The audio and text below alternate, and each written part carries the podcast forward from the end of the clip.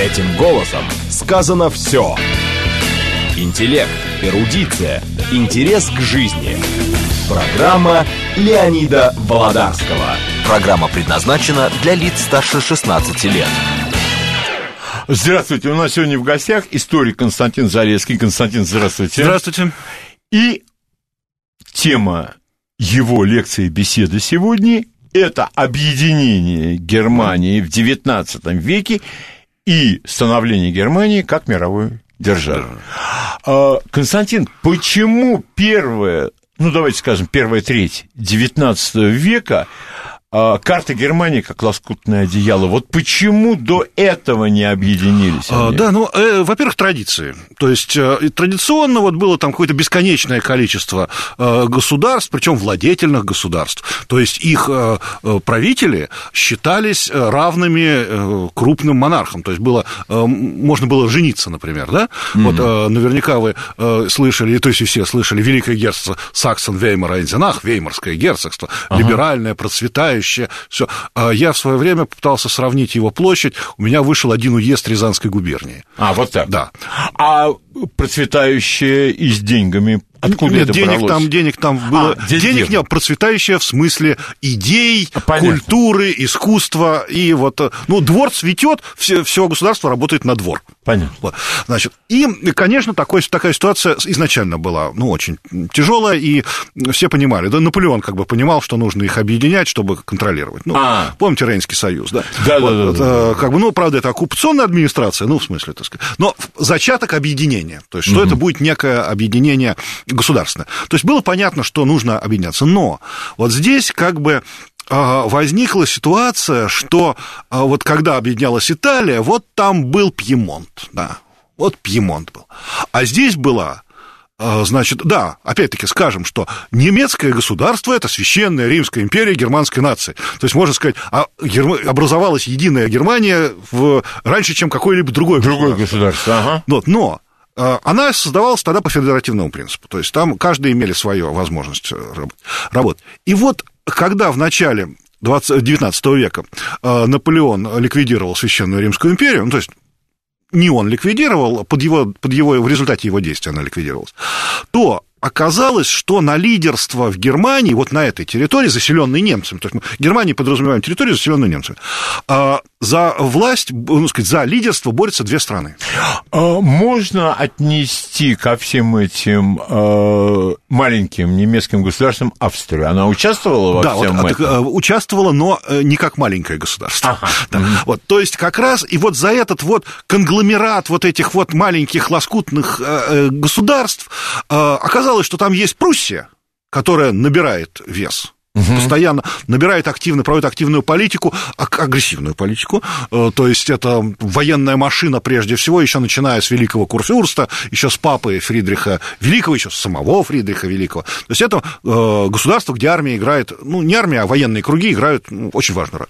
И с другой стороны существует Австри- Австрийская империя. Так она стала называться с 1706 года, э, Королевство Венгрии и Австрийская империя, э, где э, немцы, вот те самые немцы, которые, которые, ну, братский народ, скажем так, со всеми остальными немцами, играют ведущую роль в этой империи, но составляют там отнюдь не большинство.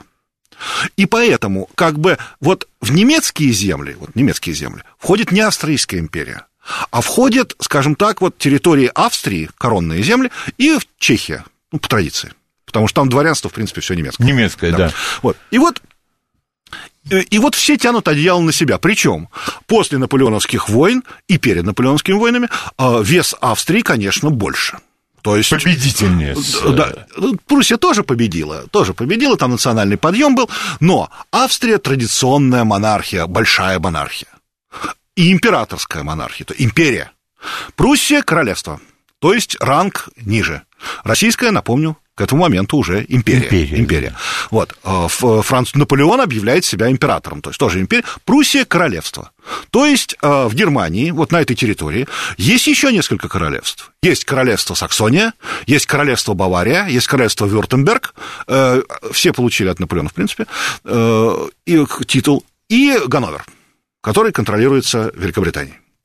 ну, вернее, уже к этому времени, не совсем Великобритании, но сказать, там... э, скажем так, Позиция Англии сильнее. сильнее, и скажет так, там правит та же самая династия, что правят э, близкие родственники.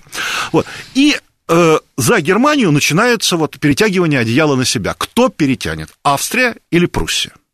И э, на самом деле все понимают, что объединяться надо. И э, э, как только ликвидируют Рейнскую конфедерацию, ну, навязанная оккупантом, так сказать, уничтожаем, практически сразу образуется Германский союз. Германский союз оказывается абсолютно нежизнеспособный, и поэтому существует долго. То есть, То есть всех устраивает. всех, всех устраивает, все пытаются с ним что-то делать, ничего ни у кого не выходит. Но э, это означает, Константин, что все вот эти э, влади- э, властители баварские, Да. ганноверские, им и так хорошо, власть-то у них. Им хорошо, у них проблемы. У них проблемы. Проблемы чисто не феодального свойства, а чисто 19, уже начинающегося дев- Уже нового проблема времени. формирования буржуазного Да. государства. Проблема в чем? Границы мешают. А у всех своя таможня, своя полиция. Конечно, конечно. У, у ма- маленькие, правда, заключают постоянные договора, что, мол, значит, объединение. Объединения все время возникают, потому что э, страна-то единая. А если мы на нее посмотрим, это не просто лоскутное одеяло. Это вот как э, взяли, предположим, э, а, очень хороший пример. Вот э, стекло автомобиля лобовое, вот по нему молотком долбануть, и вот оно на такие вот Да, да, да, да, вот да, так сеточка. Сеточка, да, такая.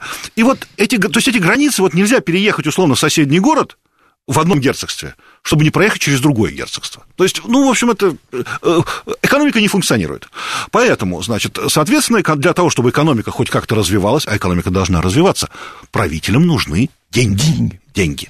Чтобы содержать там армию, чтобы там э, устраивать балы, чтобы, ну, сказать, ну, ну, деньги нужны.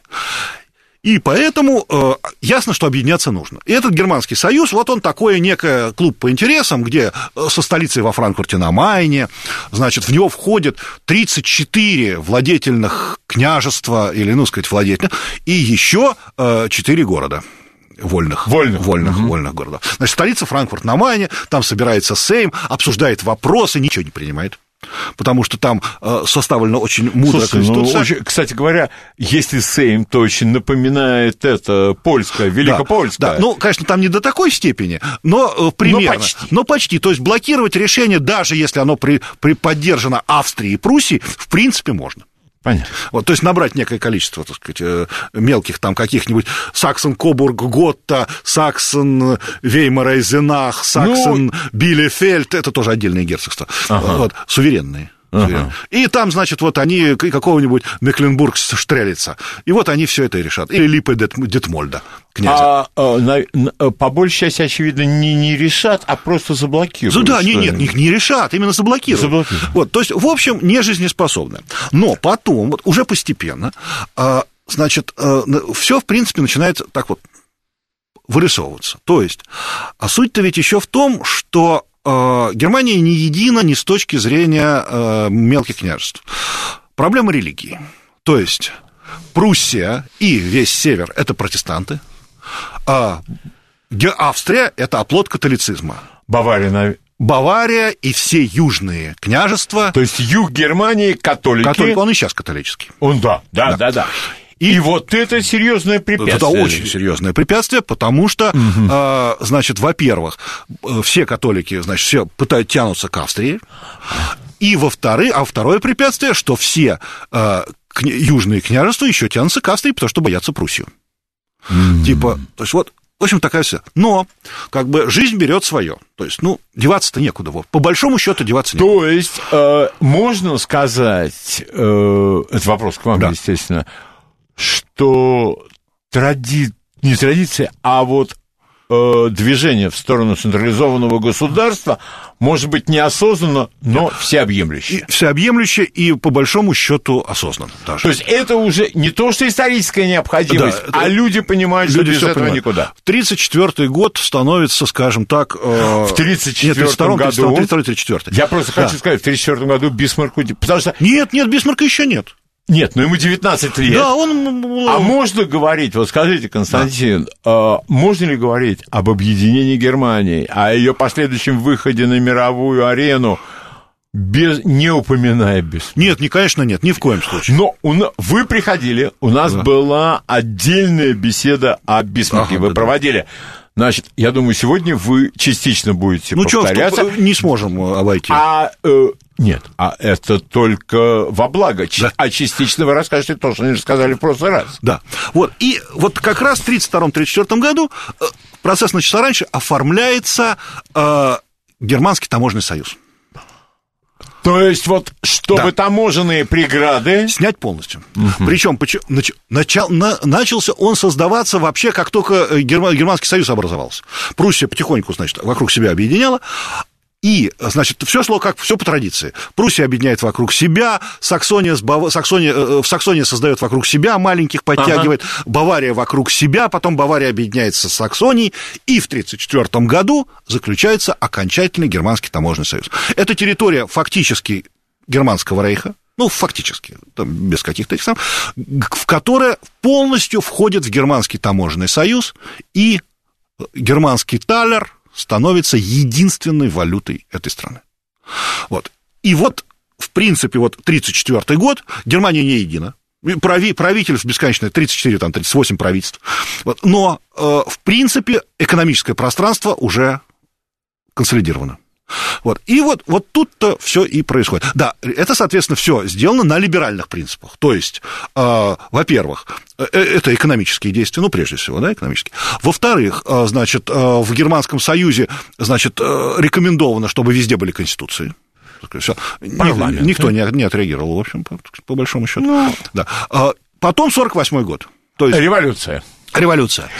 А вы Проблемы знаете, колоссальные. извините, Да. Константин, вот опять- и просто я не... э, э, Когда готовился к нашей беседе, я раньше об этом не знал. Я прочел, что в 48 году Бисмарк с отрядом своих вооруженных крестьян Да. немножко приехал в Берлин. Да, спасать. И все перепугались. Вот что значит решительный человек. И, кстати, это стало одним из э, стартов его карьеры, потому что на него обратили внимание. Вот. И вот тут как раз 48 48 год привел к тому, что везде, практически везде были приняты конституции, сделали это, это политическая такая, ну, то есть, очень сильно поли- э, более э, полевела ситуация. Ага. Консерваторы, в общем, так получили. Но тут консерваторы поняли, что, в общем, плохо дело. И э, вот эти вот мелкие все княжества, которые были вынуждены согласиться, независимо от того, хотели они или нет, э, на Конституции, они поняли, что защищать-то их никто не может. Что Германский союз ничего никому не дает. Что у всех свои проблемы.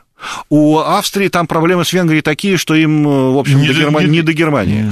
У Пруссии свои. То есть, и, а что никто просто так никого не будет защищать. Извините, пожалуйста, а чувствует ли в этот момент, условно назовем, Германия угрозу извне? Есть ли такая Значит, э, опасность? Значит, мелкие, мелкие княжества не чувствуют ничего, потому что э, у них угроза э, вообще... а- они э, маленькие. Они маленькие, у них угроза может быть со стороны соседа. Так. То есть... и считается, что вроде бы Германский союз как раз вот отвне может быть там все-таки, хотя нету ее объединенных вооруженных сил. Вот. И Пруссия все время, э, да, тут, и тут Пруссия начинает вот как раз появляются консервативные круги, э, они после 1948 года понимают, что нужно работать причем активно. А Бисмарк как раз является одним из э, пока молодых, но лидеров, он становится депутатом, там, все. И э, вот главная их цель, они начинают, скажем так, подспудно раскручивать идею пангерманизма. То есть э, единая нация, э, объединенная общей культурой и общим языком. Все. Вот. э, консерваторы подразумевают, что еще теоретически должен быть общий э, государь. Ну, Потому да. что консерваторы это монархисты, то есть вот это главное. То есть объединяться, объединяться считают вот все основные силы, А, считают, что нужно объединяться. Пока у них там короли, никаких кайзеров, да? Нет, нет, нет, только короли, максимум. Ну, кроме, э, кроме австрийского. Тогда, если называют кайзер, это значит австрийский. Есть Франц Иосиф. В данный, Понятно. момент, в данный момент Франц Иосиф. Да-да-да. Вот. И вот здесь, в принципе, все назрело. Кроме, во-первых, амбиций мелких владетелей. А, Я э, э, просто задам еще один вопрос. Франция никак не влияет на... Фра- Франция постоянно влияет. Постоянно. Посто- Франция постоянно влияет. Это в старый добрый враг, который Конечно. всегда будет врагом. Вот. Причем, значит, во Франции там, пока во Франции король, то там, в общем, э, настолько, э, опять-таки, как в, с Австрией, проблем столько своих, что, э, в общем, большие проблемы. А вот когда начинается республика... Ага, а демократия, демократия торжествует? Демократия торжествует, то первое время тоже там, конечно, все, ну там бардак, там все. Понятно. А вот когда появляется, значит, Наполеон, то сначала как президент, потом как император, например, ну, третий, ну, да? Да, третий, третий, с третьим номером. Да, с третьим номером. Вот, э, он, значит, сразу занимает очень такую позицию типа «Европу кроить буду», как дядя. Угу. То есть желаю тоже быть этим самым. Желаю быть. Желаю великим быть, да. да желаю, да. значит, да, почему Европу? Не, мир, Мир, мир, мир будем, мир будем. Да, он сам в Мексике В Мексике, да, там, да, домогался. Да, то есть, нет, вот, в общем, будем там делить, там, Италии помогать будем, там, против Австрии, этому, знаем. Ну, в общем, в общем, ру, рулить будем. Рулить да. будем. Вот, и вот, э, то есть, это создает определенное давление э, с внешних границ. Так. Давление с восточных границ, то есть, с нашей стороны, так. в общем, не происходит. Дело все в том, что у нас традиционно с наполеоновских войн очень приличные отношения с Пруссией. И в Пруссии с, э, сидит э, на троне, э, ну, пока еще Фридрих Вильгельм IV, Четвертый, да, да, да. который к этому времени уже постепенно сходит с ума, и в общем и целом власть находится в руках Вильгельма, кронпринца, его брата, Вильгельма. Вильгельма, который потом станет императором Вильгельмом I. Вот, а этот человек э, занимает очень прорусские позиции. Он связан родственными связями с э, русской, русским домом Романовых. Он воевал в освободительных войнах и получил там, будучи молодым человеком, Георгия четвертой степени. Ух ты! Да. Вот, то есть э, у него очень хороший... То есть вот ну, у него... по крайней мере, да. это храбрый человек. Это, это храбрый человек, это человек консервативный до мозга костей. костей. А, то есть это э, монархист, который не хочет э, уступать ну, вообще своей власти, прям не потому... У него аллергия на да, слово республика. Да, не, причем не потому, что он как бы там вот не считает нужным уступать, а потому что он не может. То есть он просто физически этого не может сделать. Вот, и поэтому, то есть вот этот человек, ну, это, моно, это вот именно представитель монархических кругов до мозга костей, потому что он такой. Хороший, плохой, он просто такой. Он такой, Он да. такой. Вот. И э, упра- управлять вот этими принципами, в принципе, невозможно. Уже, уже невозможно. То есть все. А он не может отступить. И вот э, тут как раз вот возникает тот самый кризис, который приводит... Э, Извините, да. Константин, ведь э, по-моему, Россия... Э, по, был такой случай, что Россия не позволила Франции вмешаться в Германию? Не, было там несколько... Несколько было. раз Несколько даже. раз было, конечно. Россия всегда поддерживала э, Пруссию на международной арене, потому что Пруссия, она была, во-первых, самое молодое государство, вот из, я имею в виду, из, ну, скажем так, из великих держав, да, uh-huh, крупных, uh-huh. оно было самое молодое. И э, самое, ну, как не скажем так, не слабое, но самое уязв, уязвимое, потому что тоже расширяясь, она вот дергает в себе различные земли, а земель-то нет. То ага. есть Понимаете, вот как, Россия расширяется, да, там, да. Э, там захватил, там, разбил Орду, вот те там пол Сибири впереди, иди. Пока. Или э, Скобелев. Или Скобелев, да, Скобелев. Да, там, поход в Среднюю Азию. Да, поход в Среднюю Азию. Вон там в Среднюю Азию присоединили. А здесь вокруг, вот у Германии, а здесь вокруг цивилизованные страны. То есть можно только кого-то разбить и оторвать кусок. Uh-huh. То есть как Фридрих Великий, он же э, у Силезию отнял у кого? Он не у поляков отнимал Силезию. Силезию отнимал у Австрии, у Габсбургов в результате серии войн.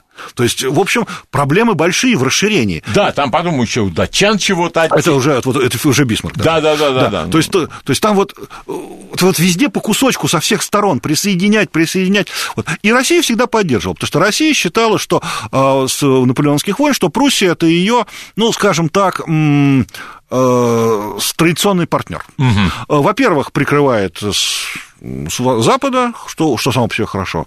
А во-вторых, э, держава монархическая, то есть, э, в общем, империя, то есть никаких там вольностей, вольностей не должно быть. Ну, в общем, так сказать, да, потом, опять-таки, иметь в виду, что тут такая мудрая политика Германии, всей Германии, что, что дало им вот это вот 34 мелких да, герцогства, да. то, что все короли, все монархи, они должны жениться в своем кругу. А свой круг маленький. То есть, ну, вот э, на ком жениться-то, если кругом одни императоры? А вот этот вот 34 выводок такой, вот там принцесс много. Неисчерпаемый резерв. Абсолютно неисчерпаемый. И, и потом э, там принцессы все э, добротно воспитанные в том смысле, что э, к роскоши не привыкшие. А, ну, конечно. Так там роскошь. Это же история Екатерины. Ну, ну, конечно. Так не только Екатерина, там все дворы такие. Не, ну это вот прямо нам знакомый Да, пример. конечно. Когда Конечно. там это, как называется, е- э, ест, ест, а и руку держит снизу, Да.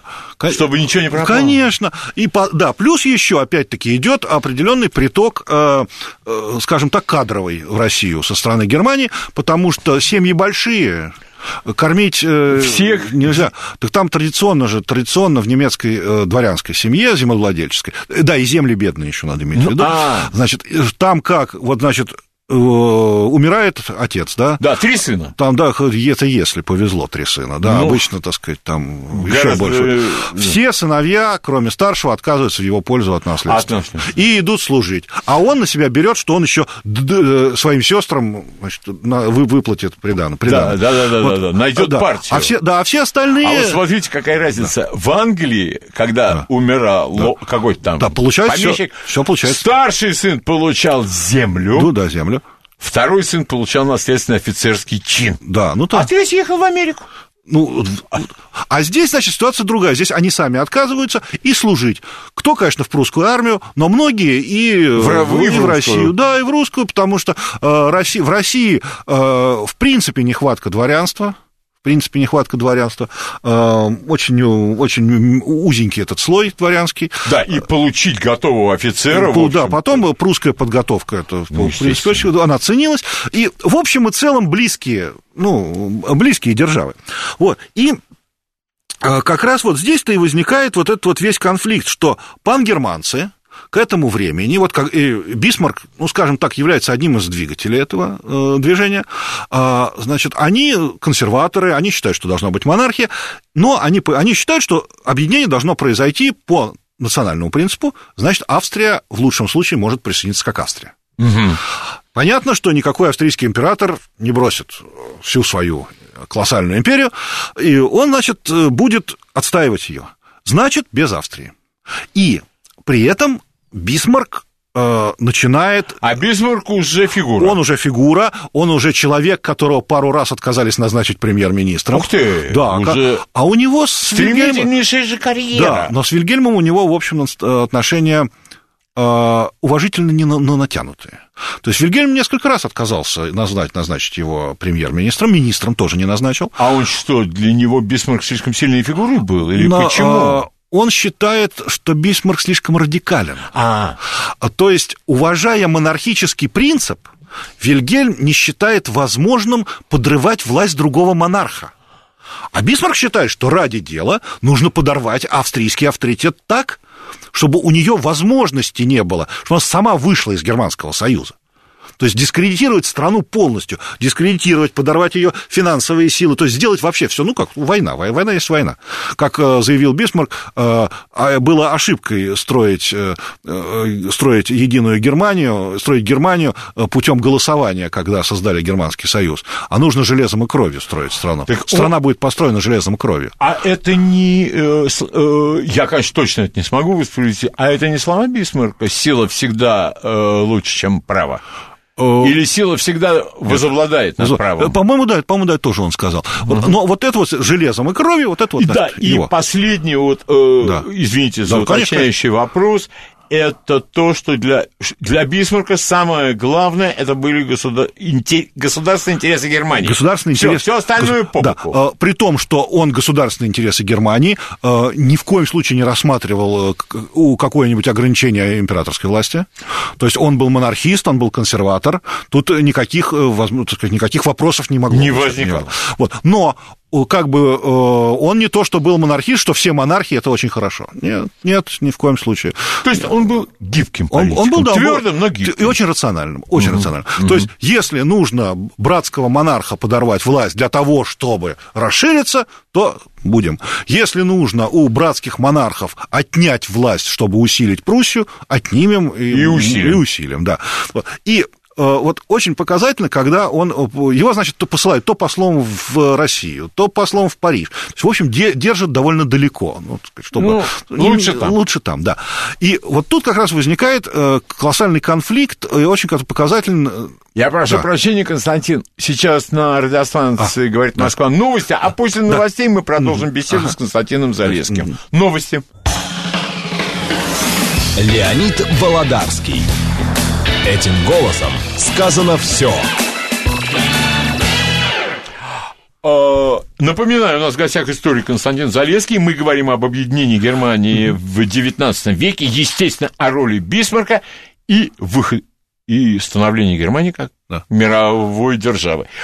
А скажите, пожалуйста, вот, э, Константин, как ему удалось гражданской войны избежать? Или настроения были едины? О, ну, все было очень относительно, настроения были не едины. Ага. И вот то, что он сумел избежать гражданской войны, в этом, возможно, и есть вот тот самый величие Бисмарка и то, что именно его назвали отцом единой Германии.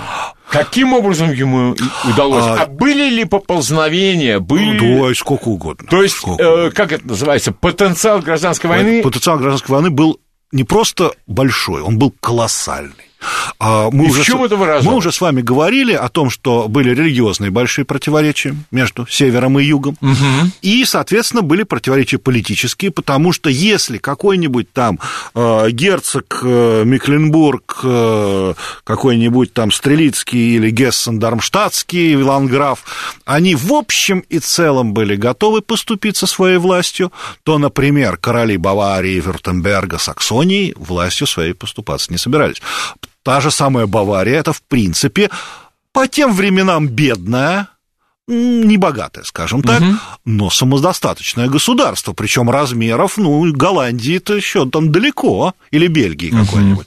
И есть... у них э, там, я не знаю, ну, грубо говоря, были люди, оружие, да. которые... У них была армия. Армия была, да. Скажем так, плохая была армия. Но была. Но была. Там правил род Виттельсбахов, который по, э, скажем так, по древности рода превосходит Гагенцоллеров там века на два. Ага. То есть это как бы, так сказать, серьезный вопрос. Ну, да, да. То есть э, у них были там, они были родственными связями связаны с Габсбургами очень тесно. То есть постоянно туда-сюда, значит, это самое женились. То есть, в общем, проблемы были колоссальные. То есть полыхнуть могло? Ой, так ну, могло. Фактически, фактически полыхнуло. Мы сейчас как раз да, к этому да, и да, подходим. Да. Значит, э, Бисмарк в 62 году стал, в конце 62 года, э, осенью стал министром-президентом Пруссии, наконец. А как это получилось? Получилось так, что он сидел в Париже послом. И в этот момент э, Вильгельм I, э, ну, тогда еще не, тогда не первый еще, тогда еще он был, по-моему, третьим, угу. как король Пруссии, да, да. Вот, он вступил в совершенно непроходимый конфликт с Рейхстагом. С либералами. Да, с, либер, с либералами. Причем по, по, по какому вопросу? У Вильгельма был один приоритет в жизни – это армия. Армия у прусского короля должна быть большой, хорошей, красивой. Вот. И, соответственно, он сказал, а Ландвер, там был Ландвер, который как Это раз... Опол... типа ополчения. Который выиграл наполеоновские войны, все. Там была такая построена система. В свое время королей, королевскую власть немного обошли. И там Ландвер, ну, не совсем он подчинялся, он подчинялся местному руководству. А. И, соответственно, оказалось, что в 1948 году никакой надежды на Ландвер нету. Нет. Абсолютно. То есть королевская армия нормальна, а Ландвер ненадежен. И тогда Вильгельм I решил Ландвер отменить. отменить. И вместо него увеличить на, до трех лет службу в армии, увеличить военный бюджет, а, ну, созда... это, наверное, либералам в Рейхстаге как нос Да ну, просто, не, ну, просто не понравилось. Да, и, и переговоры перешли в затяжную стадию. То есть предлагаются какие-то компромиссы либералами, причем они не устраивают э, ни Вильгельма, ни военного министра Рона. Бисмарк в Париже. Бисмарк Пока. в Париже. Бисмарк в Париже, угу. да. Наконец, э, все заходит, конфликт доходит до того, что Вильгельм говорит, все, я не собираюсь править такой страной. Что, что за страна? Причем... А, то есть, э, да. отмените народ, как да, говорил один персонаж да. ЗСФ. Нет, ну что, а. типа, если вы не хотите видеть э, меня, помазанника Божьего, то да. я уйду. Дело доходит до того, что он вызывает кронпринца и начинает, учи, э, сказать, условно говоря, вводить его в курс дела. Так. Значит, Рон в панике. Э, министр, военный министр. Э, Рон. Рон, да. Он сидит в Берлине, он друг Бисмарка. Они, они друзья. Он в панике, потому что, во-первых, значит, э, такой жест это, естественно, поражение перед Рейхстагом. Ну, от- А, естественно. Во-вторых, значит, э, кронпринц очень странная фигура. В монархист в душе, слабый человек по жизни Мне что-то напоминает. и, Не помазание, вот очень, Не, нет, ну, Николай II. и подкаблучник. Ага. Причем жена принцесса Виктория, старшая дочь королевы Виктории, Боже. убежденная либералка, отстаивающая принцип все должно быть как у мамы. То есть про, слово про-английское сюда неприменимо, потому что она, мо- можно сказать, что она пронемецкая, английская принцесса. Но она английская принцесса, вот она никогда не стала ни немецкой принцессой, ни немецкой королевой. Она была английской принцессой. То есть Рон в панике, Рон высылает телеграмму, приезжайте или все потеряно. Бисмарк срывается и приезжает в Берлин, и в течение типа часа или двух у него постоянно потом будут вот эти вот длинные разговоры с императором и с королем, королем императором, в которых он будет ломать позицию императора. То есть, когда император будет в чем-то убежден, а к концу беседы он будет убежден во в чем-то другом.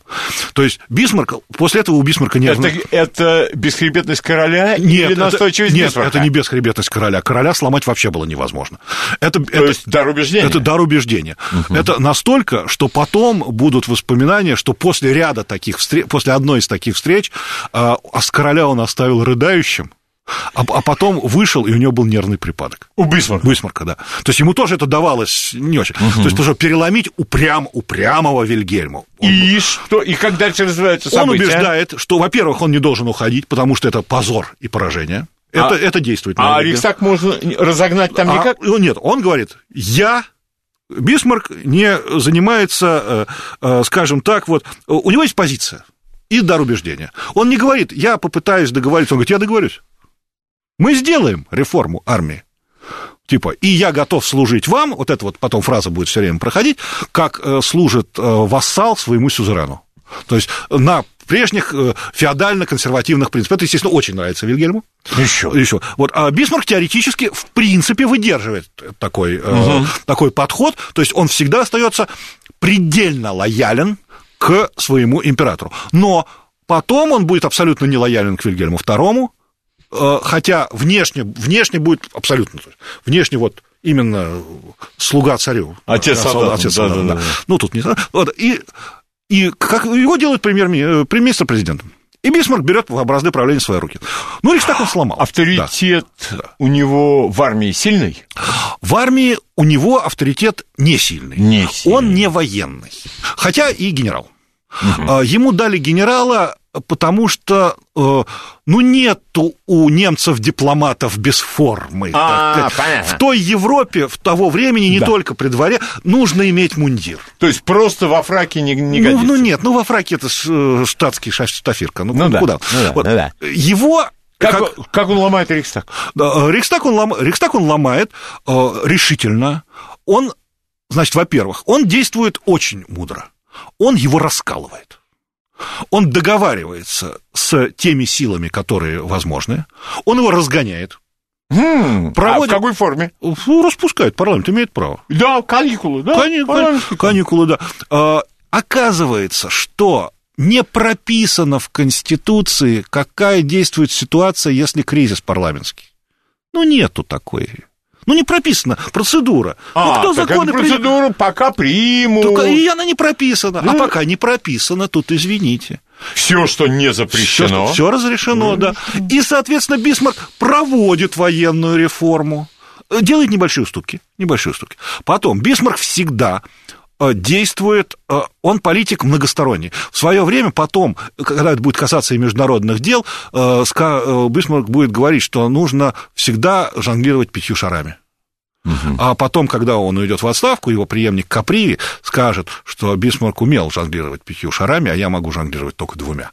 Вот. А почему пятью шарами? Вот маленькое отступление, потому что э, вот у жонглеров профессиональных, ну, цир, цирковых Да, артистов, да, да. считается, что вот пятый шар при жонглировании это вот э, переход от э, этого просто шарики покидать к профессионалу. Серьезно. То есть вот э, профессионал, проф- вот 5 кидаешь, вот все, ты, ты профессионал. А до этого ты можешь там детских утренник. Ну да, да, да. И э, Бисмарк, значит, потом Бисмарк, значит, он начинает активнейшим образом. Раньше мало ли там чего в Рейхстаге творится. Ну, говорили, не говорили. Он начинает этим заниматься. Он начинает перетягивать на свою, на свою сторону э, партию национал-либералов, это вообще его партия. То есть тех, кто какие-то там есть национальные силы, пусть либеральные, но национальные. Он начинает их тянуть на себя, что мы-то действуем ради великой идеи. Ну да, то есть, э, если есть какие-то люди, которые говорят, давайте сделаем как в Англии, он говорит, мы будем делать как в Германии. Да, как в Германии, да. Значит, но значит, проблема, там есть мощная католическая партия центра, Э, это плохо. Ну, и хорошо, как он с ними Э, поступает? Нет, с ними пока никак. Пока никак? Пока никак. Ага. И есть социалисты, с которыми никогда никак. Это никогда, это Никак. понятно. Но все остальные, пусть либеральные, пусть консервативные, но национальные силы, национально-консервативные, э, прежде, естественно, конечно, консервативные, но можно и либеральные, их можно под себя Подмять. подмять. Э, э, Требуют левые либералы выступают за то, чтобы э, евреям расширили права, в смысле, э, сняли бы ряд ограничений. Так, Обещают. Никаких проблем. Это же какая разница? Какой может быть антисемитизм, когда делается единая Германия? какие, какой вообще может быть антинационализм, Да, наци- да. когда создается единое государство? Все. И, и у него все, и у него все получается. Всё. Причем сразу Бисмарк начинает, готов, начинает э, вести очень активную политику. Ведь он пришел в сентябре 62 года, а уже в 64-го, через два дня, через два года, началась австро-прусско-датская война. Когда они оттяпали у Дании... Шлезвиг-Гольштейн. Провинцию, да. Сразу. Причем это же, этому предшествовался очередной кризис. Да, кстати, от- э, я думаю, что стоит отметить не у зулусов. Да, не, нет. Не у зулусов. У датчан, у датчан. Причем, мало того, что у датчан, они им владели довольно давно. А, опять, там придрались опять к маленькой тонкости. Причем опять вот это очень показывает, пози... э, э, показывает вот ту быстроту и эффективность действия Бисмарка. Потому что когда там э, собирается умереть король датский, Датские. датский, а у него нет наследников, э, э, прямых наследников нету, приходит к, ветви, приходит к власти боковая ветвь Глюксбургов по женской линии, э, претендующая на престол. А в свое время, когда Шлезвиг перешел к Дании, по именно династическому принципу, а там, как в Германии, наследование по мужской линии. Мгм. Соответственно, есть претендент. Герцог Фридрих Августенбургский, которого поддерживает кронпринц, а не друзья. А, и который очень не нравится Бисмарку. Ну, не любит его Бисмарк. И что начинается? Бисмарк активно поддерживает права а, герцога Августенбургского, устраивает колоссальный кризис в датско-австро-прусских отношениях, после чего отодвигает в сторону принца Августенбургского и от имени Пруссии претендует на Шлезвиг-Гольштейн. Ну, как это называется? Политика искусства, возможно? Да. В результате краткосрочная война, краткосрочная, Победоносно. победоносная, две тысячи погибших с обоих сторон всего в, в- в общей Да. сложности, да. Причем действует вместе с Австрией. После этого занимается Шлезвиг-Гольштейн. Э, Дания сдает Шлезвиг-Гольштейн, Да. тут это уже все, хватит, все. Вот, сдает.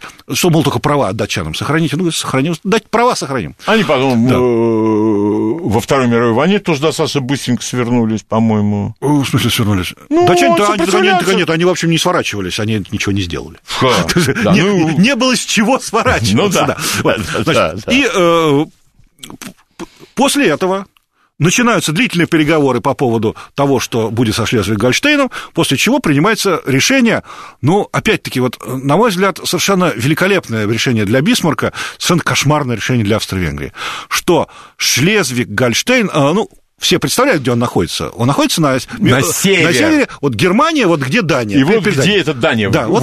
Да, вот там вот. Вот там вот находится. Он находится в совместном владении Австро-Венгрии и Пруссии.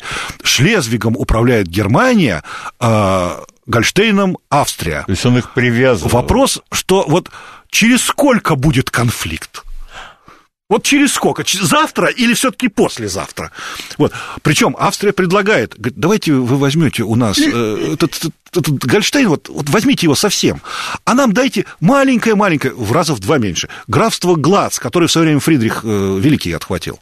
Что, землю будем отдавать? Ну, а какие вопросы? Конечно, мы не отдадим ничего. А, но ведь это, э, Константин, а это до населения в соответствующем виде доносится? Значит, это вот это отдельный вопрос. Значит, Бисмарк с самого начала вот это вот, а, скажем так, аристократическое высокомерие не для него. Он был человек высокомерный. Он был высокомерный человек, у него был, он о себе был мнение, ну, скажем так, не просто хорошего. А он был о себе мнение очень, очень хорошего, то есть зашкаливало совершенно. Так, Самооценка но... была. Но и он... все, что вы рассказываете да. о Бисмарке, это пример в высшей мере Высший... прагматичного политика. Да, и он вот не знаю, первый ли в мире, потому что тут я просто, может быть, mm-hmm. может быть, я не знаю каких-то примеров по другим странам, но в Германии он, это точно его ноу-хау. Он начинает э, активно финансировать прессу. И это потом все его противники назовут это рептильной прессой. Ага. Вот оттуда этот термин идет. Рептильные Репти... фонды. Да, да. Да, да. И он, он абсолютно незаконно.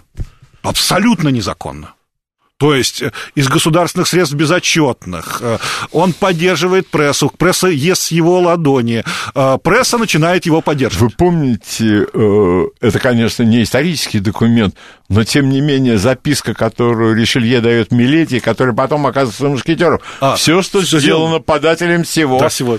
Да, да, сделано да, с моего разрешения и, и, и на благо Франции. Вот. Ура. А то, значит, на благо, все на благо Германии.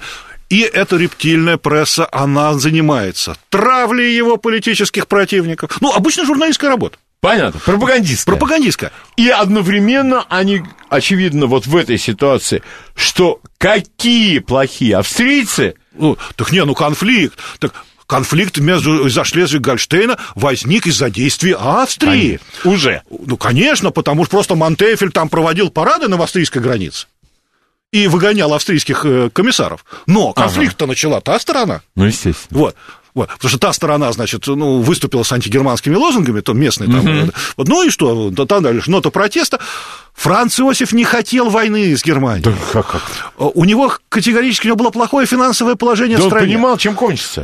Надеял, ну так он предполагал, предполагал. То есть у него проблемы с, в Италии, у него проблемы в Венгрии, у него это... А ему еще до, до войны э, Бисмарк намекает, неплохо бы Австрии переориентировать свою политику с Германии на Венгрию. Типа, Занимайтесь своей Венгрией. Да. Вот. Я, но не может, не может француз. Вот. И вот конфликты за Шлезвиг-Гольштейна и война э, междуусобная, фактически между немцами и немцами.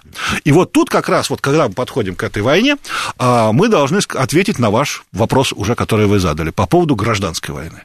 Да. У нас эта война называется Австро итало-прусская, потому что на стороне Пруссии выступила Италия. Но она действовала на, соответственно, на своем, на южном, на Венецианском театре военных действий.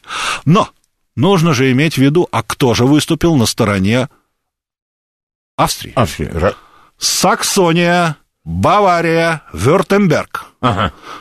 Вот вам не то, что гражданская война, а это просто откровенно да э, даже, горячая сказать, религиозная. религиозная война. При этом еще значительное количество э, э, составляющих Германию, как то Франкфурт на Майне, столица Союза, как то э, Гессен-Дармштадт, как то Нассау, как то Ганновер, королевство Ганновер, э, отказываются от предложения Пруссии занять нейтральную позицию. Пруссия требует, мы занимаем, вы занимаете нейтральную позицию и пропускаете наши войска на юг. Ну, потому что нам дойти надо. Да, каким-то образом, да, да. Нет, говорит, мы не будем пропускать войска. И?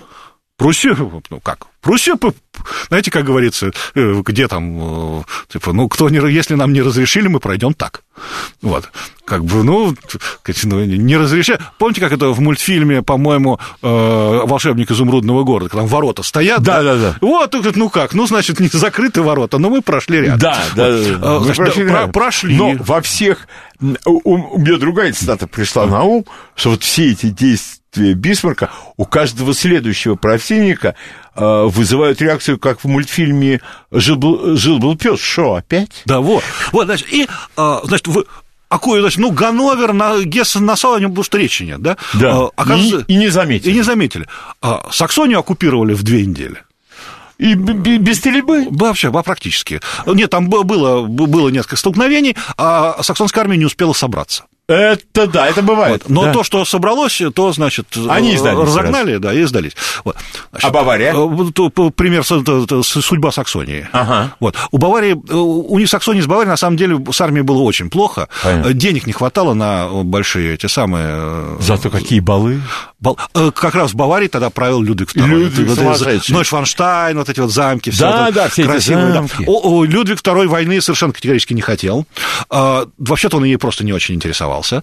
Вот. э, И, но правительство, правительство было просто ориентировано на... э, На самом деле оно было даже не просто на Австрию а ориентировано, там было правительство ультрамонтанов. Это э, католическая такая, причем не просто католическая, а ультра. Экстремально. Экстремально католическая. Да, Экстремистская. Да, экстремистская, да, то есть, в общем, они там были по, религию- по религиозному Ну принципу. и их убедили. Да, и убедили все, в общем, так сказать, там военных действий особо не было. И потом бабах при Садовой Да. разгром э, Полный. полный. То есть австро-венгерская армия разгромлена. А, Здесь, правда, говорят, всегда, очень часто говорят, что это потому, что была перевооружена германская армия, у нее были ружья Дрейза, это капсульные. Капсульные А у, те, капсуль- патроны, да. а у те еще были э, это, Эти. ну, мушкеты. Мушкеты, да, да, да. То есть, скоро- да. Заряжали с дула. Да, сдул, то есть скорострельность раз в 3-5 выше была у прусской армии. Э, Ну, говорят, что это сыграло очень большую роль. На мой взгляд, нет. На мой взгляд, сыграло большую роль, э, во-первых, национальный подъем. То есть вот, на- на- вот накачали, накачали. Э, Во-вторых, конечно, боеспособность прусской армии была просто выше. Просто выше. Так, э, значит, с Австрией вопрос решен Да, а- тоже. да, Австрия разбита. Но Юг католический. Нет, там, значит, нет, там не так, не, нет, не, все не совсем так. Ага. Не совсем так. Австрия на самом деле практически ничего не теряет. У нее забирает Италия э, украла Венецианскую область, Так, вот, а остальное все, в общем, ничего, ничего. Но Австрия должна согласиться, что Пруссия включает в себя Ганновер, Гессен, Гессен, Гессен-Кассель, не Дармштадт, Гессен-Кассель, э, Нассау и Франкфурт на Майне. Нет, это не с Австрии, это, это с других. Конечно, конечно. И следующее – ликвидация Германского союза. А То на есть- смену ему А на смену ему Северо-Германский союз. И Австрию, то есть Австрия выйти, вот в результате этой войны вы обязуется быть, уйти с, с германской арены политической. Все, это все отдано на откуп Германии. Соответственно, Германия создает Северо-Германский союз, куда, куда включает вот все вот эти вот мелкие, э, мелкие герцогства, да, да, княжества, да, да, да. э, вольные города, вот, и, но остается юг, а, и Саксонию, и Саксонию. А, и вот э, что на юге? На юге остаются пока еще суверенные государства. Суверенные или якобы суверенные? Пока суверенные. Пока суверенные. Суверенные. Но, э, скажем так, э, им выставляется ряд условий. Серьезных условий. Э, ну, таможенный союз существует, тут как бы проблем нет. Да, нет. И, но если вот э, в Северогерманском союзе там, э, ну, фактически страны, э, оставаясь формально суверенными, фактически теряют свою независимость. То есть вооруженные силы корпорируются в одни, одни вооруженные силы под руководством Пруссии. Да, национальная Под армия. Пруссии. Законодательство унифицируется. В общем, в общем и целом, правитель ты, конечно, правитель, но, в Да. общем, сделать и правительство у тебя есть. Да, но править ты не можешь. Но править ты не можешь. Э, Южным государствам, вот Баварии Да-да-да. и Вюртембергу, э, им предлагается заключить тесный союз военный. Мгм. То есть, что в случае военных действий ваша армия... Нет, пока вы и армия ваша, ваша, вы командуете, командуете, но в случае войны ваша армия, значит, будьте добры... Явиться? Явиться, и под общим командованием пойдем, значит, воевать. Ну, и политические ограничения. А, Значит, э, у правительства ультра, ультрамонтанов уже на все согласно в Баварии, потому как, э, ну, в общем, Все показали. все показательно. А Людвиг II не хочет войны ни при каких обстоятельствах, потому что он, э, ну, во-первых, занимается... Это Людвиг II Баварский. Баварский, да. Во-вторых, он занимается, он в какой-то мере он очень много времени посвящает своим замкам и очень мало интересуется государственными делами. С другой стороны, в душе он человек очень добрый. Может быть, это следствие всего. То есть он, конечно, свой народ в общем презирает, ну, потому что... Ну куда им вообще, да, не скажу. Но ему его жалко. Понятно. То есть он не хочет, чтобы этот народ э, гиб в бесконечных Кстати, не худший монарх, не, не худший вариант совсем, монарха. Совсем не худший, совсем не худший. Вот, поэтому ему пусть замки строят. Кстати, за свой счет. Он строит не... Это там сказка. Он а, кстати строит... говоря, для Бисмарка это, наверное, было очень важно. Бисмарк, как показывают его и мемуары, и переписка, Бисмарк очень уважает Людвига II. Всегда к нему никакого, не то что э, снисхождения, никогда. Предельно уважительно. С пиететом. С, пи, с пиететом. И, как видно из писем, он его считает равноправным угу. партнером. А у нас сейчас э, новости будут на радиостанции «Говорит Москва», а потом продолжим нашу беседу с Константином Залеским. Этим голосом сказано все. Интеллект, эрудиция, интерес к жизни. Программа Леонида Володарского. Программа предназначена для лиц старше 16 лет.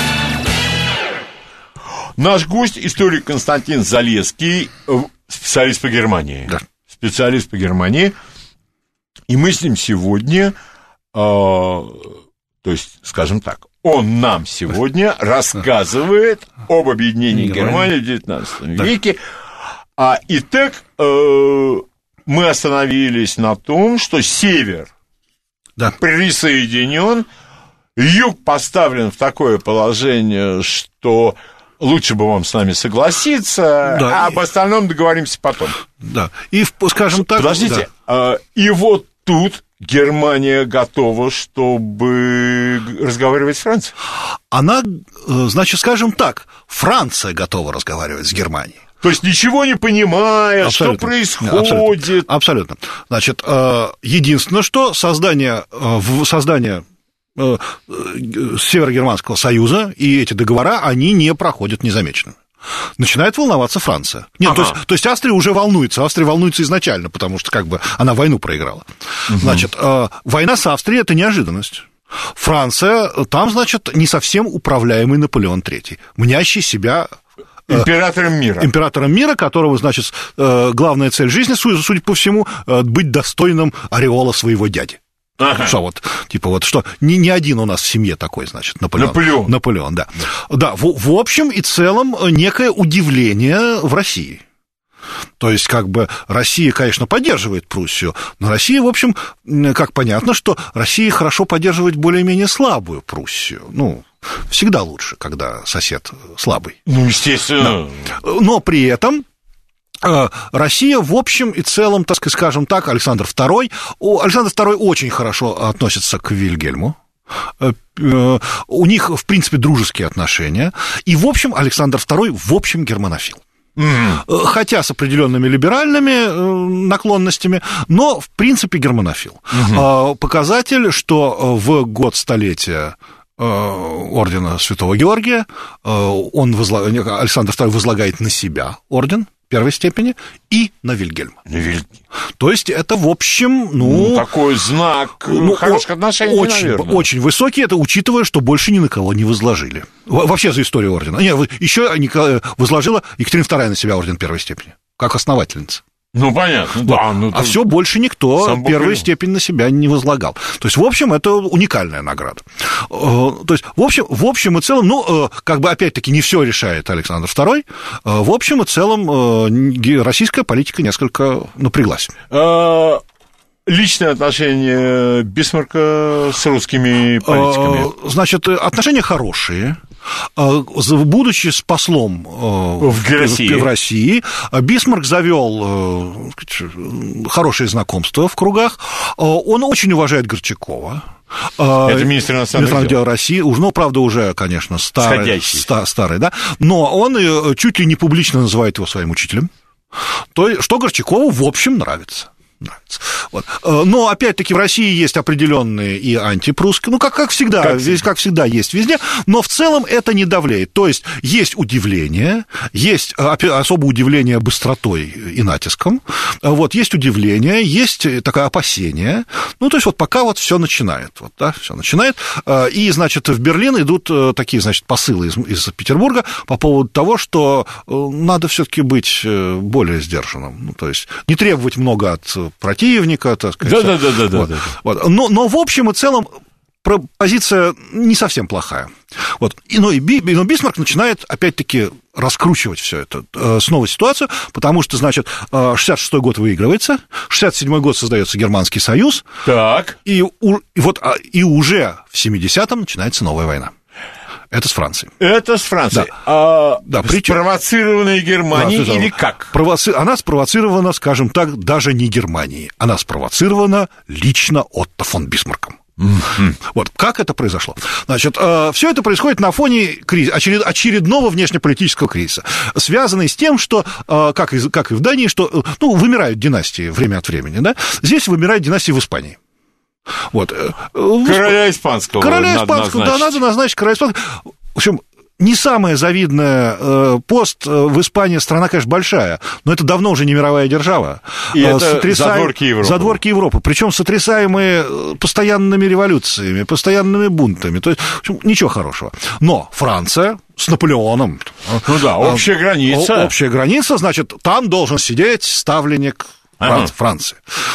Э, Но как бы Испания вообще не в самом восторге от Сенс-Пре. И, значит, говорит, а вот давайте вот мы там выберем, есть очень хороший принц, Гогенцоллерн-Зигмаринген. Это из старшей линии католической э, Гогенцоллернов.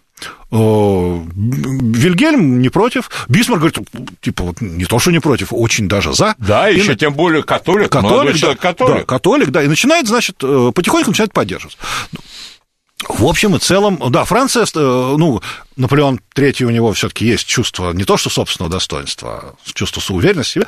Он устраивает очередной кризис и э, начинает требовать, просто требовать, чтобы Германия отказалась э, от, ну, типа, приструнила своего этого самого принца. И вот тут как раз э, Бисмарк сразу нагнетает вокруг этого определенный конфликт, и тут э, к Вильгельму приезжает, э, Вильгельм отдыхает на водах в Бадемсе. Эмс такой городишко. Да, да, да, да. Он там отдыхает на водах, к нему посылают французского посла Бенедетти. Ну, естественно, корсиканец. Вот, э, значит, и э, э, Вильгельм, он Вильгельм его сначала принимает и э, говорит, да, я согласен. Ну, тот, тот его, значит, в- выносит мозг, и Вильгельм говорит, хорошо, я напишу отцу принца, старому Зигмарингену, чтобы он сказал сыну, что не надо, стоит. не стоит. Э, И, и пишет, э, и пишет письмо, да, и принц говорит, ну что, ну что, Ну, если папа ну, папа просит. спросит, значит, ну что, ну каких проблем нет. Ну, и казалось бы, вот все, да, Да, решился конфликт. ситуация... Вопрос исчерпан. Вопрос исчерпан. Но это же гордые французы.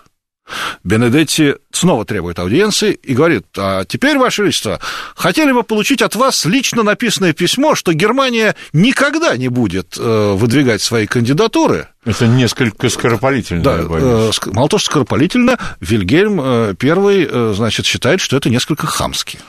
Если не Да. просто оскорбительно. А, Он говорит, ладно, мы с вами поговорим попозже. А, После этого Бенедетти просит, просит аудиенции, ему его не дают. Тогда Бенедетти ловит Вильгельма на вокзале, когда тот выезжает из Эмса. И говорит ему, значит, ну тогда ладно, ну вы тогда, значит, давайте официально, вы официально подтвердите. То есть принц отказался. Да, уже Да, все. Нет, вы давайте официально, давайте все перейдем в официальные документы, значит, всё. И на это Вильгельм ему говорит, который через какое-то время устал от Бенедетти, говорит, я сообщу об этом моему министру-президенту Бисмарку. Бисмарку, и позже мы решим этот вопрос. Все. После этого он садится, пишет письмо Вильгельму, э, Бисмарку, Бисмарку. Бисмарку, где излагает ситуацию вплоть до последних слов. Типа, встретимся в Берлине. А, зака- а заканчивается это письмо слова- словом «доколе». Нет, нет, нет, нет, нет, он информирует просто. я понимаю. А, нет, это вот, вот, вот А теперь, вот а, теперь, это а воспринят- теперь переходим как к доколе. Бисмарк считает эм, так называемую эмскую депешу, вычеркивает последний абзац, и, э, значит, и письмо Вильгельма заканчивается, и я, типа, сказал э, французскому послу, оставьте меня. Дальше подразумевается произнесенное вами слово. Да, и... После этого Вильгельм отдает это в печать. Бисмарк. Бис... А, прошу прощения, конечно, да. Бисмарк отдает это в печать. Э, Когда Вильгельм приезжает в Берлин, скандал международный уже такого уровня, Что уже да, и что тушить Франции можно. нанесено оскорбление. Конечно, конечно. И войну объявляет не Германия. Франция объявляет Это войну. очень красиво. Да. Все, пожалуйста, все сделано. И А- начинается... Армия, армия Северо- Северного Германского Союза и южных союзников, Саксония и Бавария участвуют в войне, э, выступает в поход, который заканчивается катастрофой под Седаном и Верденом. И Верден, да. Да. Вот. Но я... э, вот у меня какой вопрос. Очень многие э, историки пишут о очень важной роли германской секретной службы. Потому, э, оказывается, что немецкое командование практически все знало о французских А, вооруженных силах. это вы это имеете в виду. Э, д- Значит, да, просто у нас секретные службы сейчас несколько... Нет, нет, нет, я именно, потому что сейчас секретная да, служба. Да, это было, и, кстати, это была не заслуга Бисмарка. А чья же? Это была заслуга, э, в, в принципе, Вильгельма. Э, э, Имеется в виду, так сказать, э, если брать самое высокое положение. Дело все в том, что именно Вильгельм, у него был дар э, выбирать э, себе сотрудников. И он не, э, он обнаружил, еще, еще до Бисмарка, он обнаружил э, Гельмута фон Мольтке. Это будущий начальник генштаба. Да, будущий. Он, он назначил его начальником генштаба, когда генштаб, в общем, был не тем. Генштаб был, в принципе, главной раз- э, разведкой и сбором информации. А, И он назначил Мольтке. Мольтке было уже, пора в отставку. Ага. Ему уже по возрасту, он под, под 60 было. Вот, а его По был, тем временам Да, то он был, по-моему, только генерал-майором там. И вот Мольтке оказался мало того, что э, очень талантливым э, штабистом, то есть оперативником, он оказался еще выдающимся организатором разведки. А кого он поставил? А На разведку нет, он сам, он сам- всегда сам курировал. Я, забыл, То, там то есть, есть... Он, он раскидывал, э, у него э, за каждую страну отвечал Отвечали. э, военный атак атташе, Атташе. который военный атташе вообще ничем больше не занимал. То есть это был конкретно разведчик. Ну, резидент, Резидент, да. говоря. И он этих военных, он создал, Мольтке создал, что потом очень сильно повредило Бисмарку, когда ушел Мольтке. Но Мольтке создал фактически параллельную дипломатическую службу. То есть его военные аташе присылали ему доклады не только по армии, А вообще... о внешней политике через голову местных послов. И вот когда там был Мольтке, который был в хороших отношениях с Бисмарком, все было прекрасно. А вот уже потом, при Вильгельме II, когда во главе стал Вальдерзее, который ненавидел Бисмарка, он использовал эту систему против Бисмарка, Ага. который контролировал Министерство иностранных дел, и он пошел, он начал ловить Министерство иностранных дел на просчетах, на ошибках, на неправильной по- трактовке материалов, на неправильной информации и так далее, так далее, так далее. А Мольтке это все делал То есть- не ради интриг, а ради сбора информации. Э, то есть Мольтке – это один из творцов победы Да, в, да, в этой да. войне. В принципе, э, по большому счету, обычно называется три человека главных творца: Мольтке, э, Бисмарк, Бисмарк. и Роон.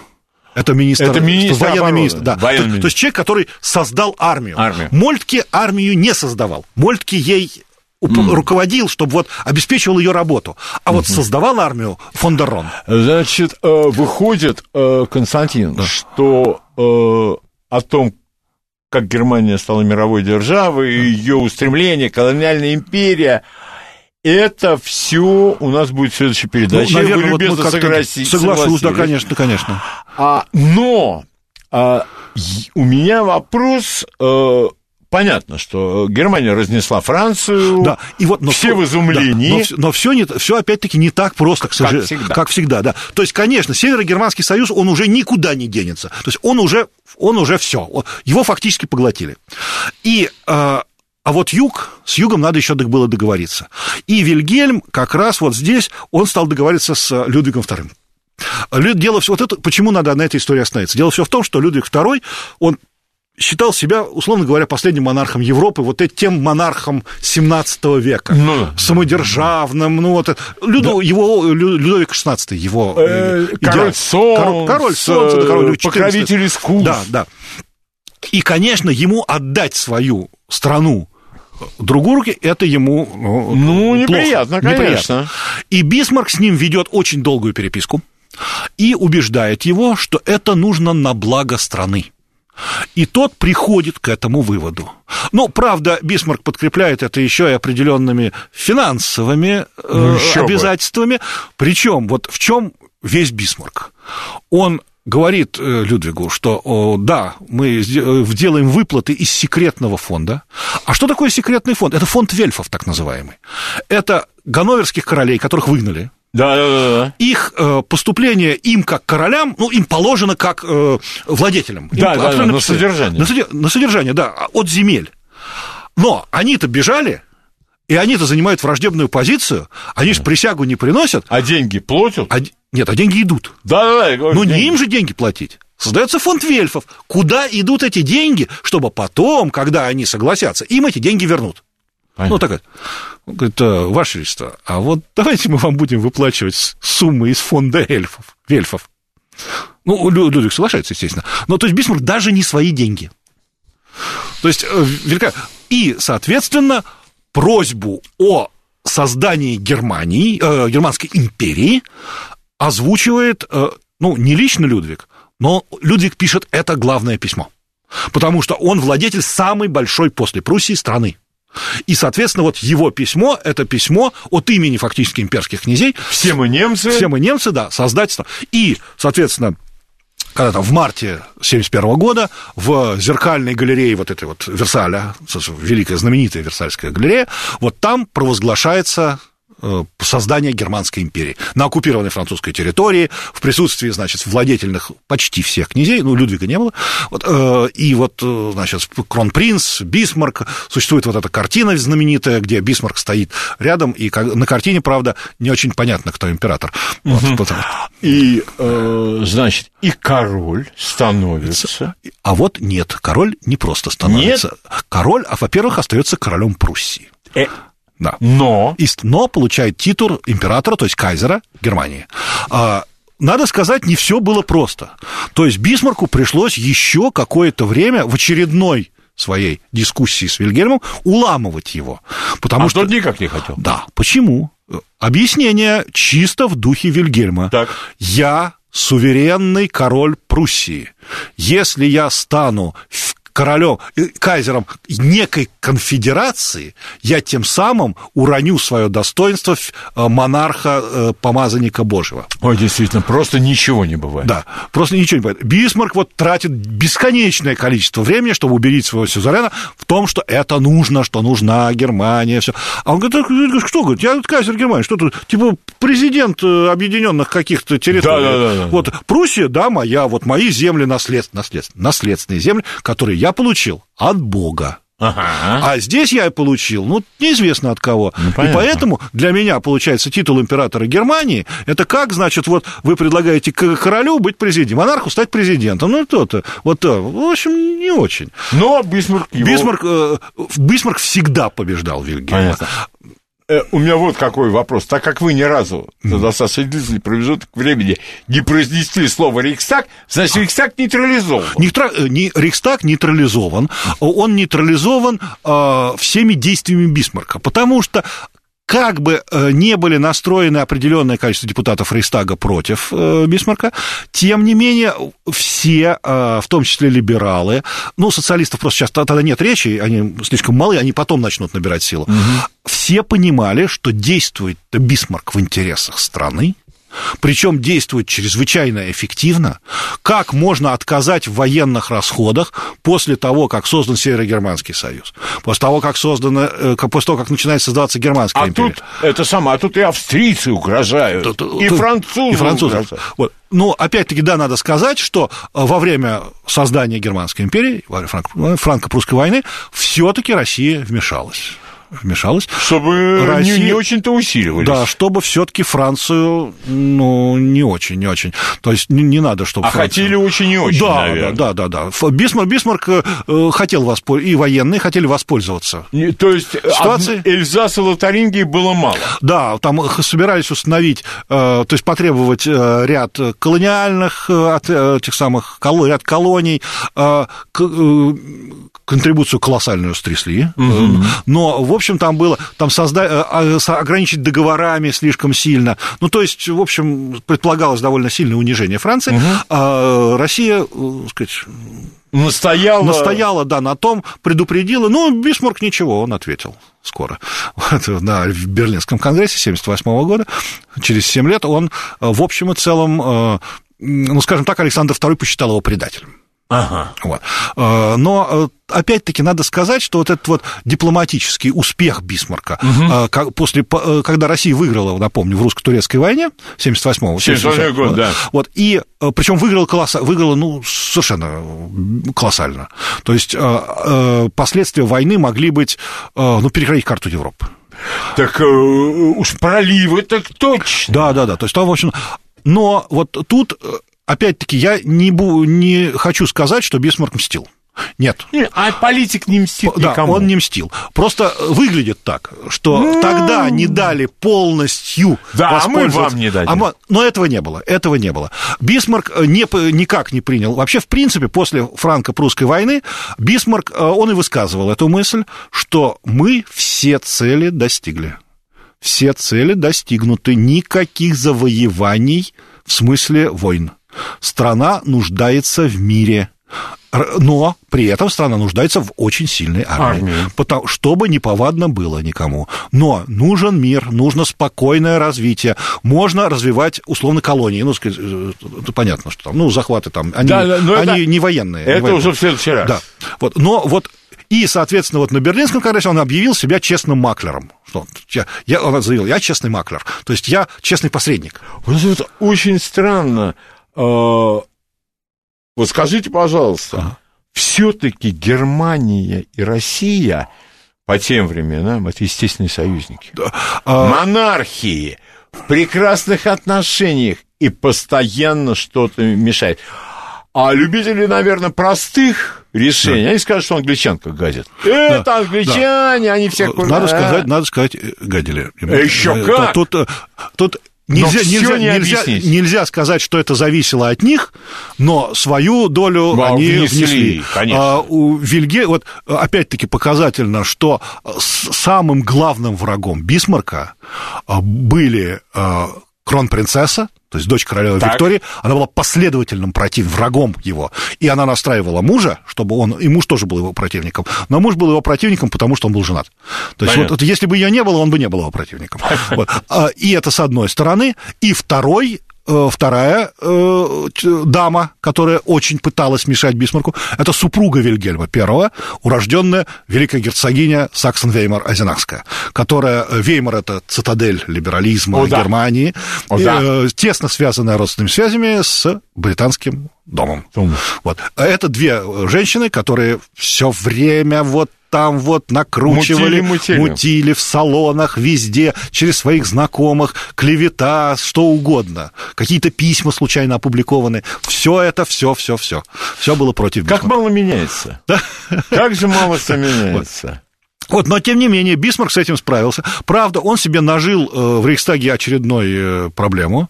Это католическая партия центра, это баварская, в основном да, да. католики. А, тем не менее, он и с ними смог э, договориться. А, просто там пошло обострение, о котором, возможно, мы будем говорить позже, это культуркамп. А, культурная это, борьба. Мы, да? Это действие Бисмарка очень сложно оценить. В том смысле, э, положительное ли это или отрицательное вот мне не в дальнейшей очень, перспективе. Мне не очень понятна вот эта позиция честного маклера, потому что, казалось бы, Россия усилится. Против кого она усилится? Ну, конечно, против англичан. Э, вот у, я у, Бисмар, у Бисмарка была, у Бисмарка была честный маклер, он это была э, лукавая позиция, сразу, сразу скажем. То есть он говорил, что честный маклер, то есть вот он нейтрален. То есть Понятно. Он, в Берлине вот а, они э, переговариваются, а я, значит, вот улаживаю. Ну, это, это, конечно, было, ну, это было неправда. Вот. Но у Бисмарка была цель которую он, в принципе, огласил. Это значит, во-первых, мир для Германии, и это баланс сил. То есть нужно сделать все, чтобы ни одна из стран не усиливалась а так. А выход России к проливам это означало... Да, и это поражение Турции. Да, то, полное. То есть тогда Турция не, Россия и так усиливает свое влияние на Балканах. Если Турция уничтожается, то на Балканах, значит, Вообще все. А, усиление на Балканах России – это ущерб Австро-Венгрии, которая должна сдерживать, э, э, сдерживать в том числе и Россию. А Италия должна сдерживать Францию, Франция должна сделать Англию, Англия должна сдерживать Османскую империю. Система баланса. Да. Это вот сделать такую систему чрезвычайно сложно. Вот почему нужно пятью шарами да. Потому что нужно играть, или э, тогда пятью шарами, а по-нашему играть на 10 шахматных досках. На 10 досках. Сейчас э, на радиостанции «Говорит Москва» новости, а в последнем получасе Константин Залеский ответит на ваши вопросы. Новости. Леонид Володарский. Этим голосом сказано все. Еще раз. Здравствуйте, у нас в гостях историк Константин Залеский. Он нам сегодня рассказал о том, как шло объединение Германии в XIX веке, как это делал такой блистательный политик, как Бисмарк. И сейчас он отвечает на ваши вопросы. Э, здравствуйте, добрый день. День, Николай из Москвы. Пожалуйста. Ну, когда плод созрел, то он, конечно, упадет, и все будет нормально. Я считаю, что а, все было подготовлено. Не-не-не, вопрос, вопрос, подождите, подождите, вопрос. Ваш... Вопрос, я задаю вопрос. Да, пожалуйста. Что не только Германия, но и вся Европа жила по Магдебургскому праву единому, и даже э, наши э, западные части Беларуси, Украины Магдебургское право приветствовали всегда.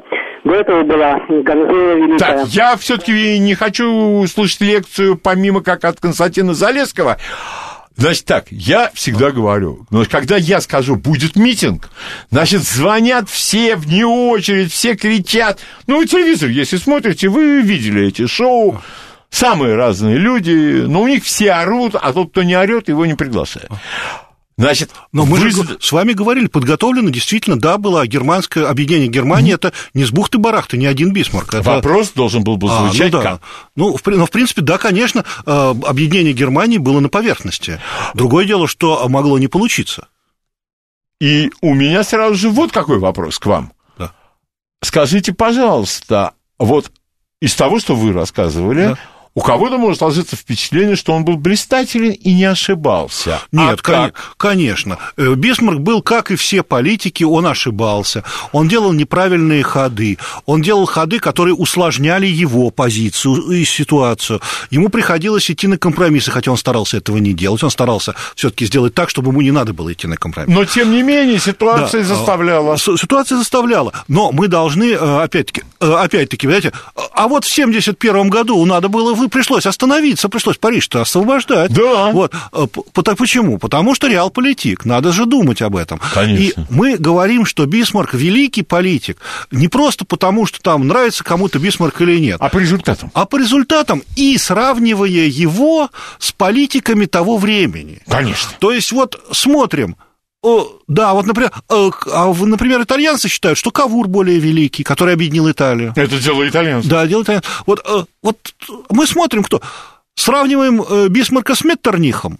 Но более успешный политик Бисмарк. Бисмарк? Да, это при том, Конечно. что Меттерних определял политику Европы в течение чуть ли не четверти века. Да. То есть вот, вот эти кого? Кого мы можем поставить рядом с Бисмарком? Нет, просто иногда люди про любого политика говорят, он не ошибался. Да, ребята. Нет, все ошибаются. Все, все ошибались. Причем очень часто великие политики, великие, да. ошибаются очень серьезно.